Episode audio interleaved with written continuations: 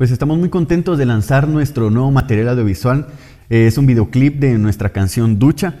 Pues para nosotros es muy importante porque es el primer videoclip de un EP que trabajamos con Casey Porter, resultado de, de, haber ganado un concurso con la banda.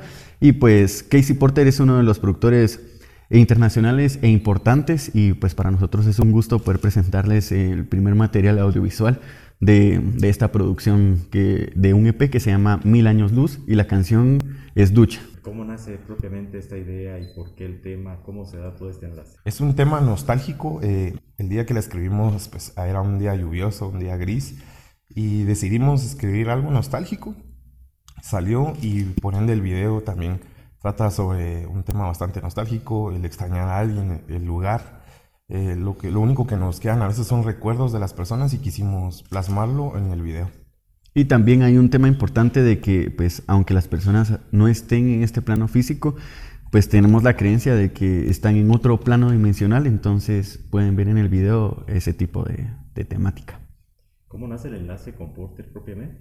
El enlace con Casey Porter eh, surge porque nos metimos a un concurso y pues entre varias bandas ganamos el concurso y pasamos serias, eh, bastantes etapas y mm, el resultado de haber ganado el concurso fue pues el premio de, poder grabar con un productor internacional y así eh, fue como surgió el enlace con Casey Porter y el, y el EP Mil Años Luz. Como Glass Collective, ¿qué experiencia les deja eh, participar y grabar con una persona a nivel internacional? Porque ya es otro nivel, es otra situación que se maneja.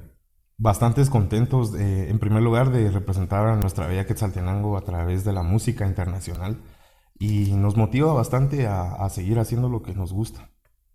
También es, es bien importante porque nosotros como, como, músicos que hemos venido de la calle, hemos venido de varios lugares, hemos estudiado, otros no, pues el llegar a este tipo de etapas nos, nos da una nueva percepción de, de, lo que es el trabajo profesional en la música. Siempre lo hemos visto como más allá que un hobby.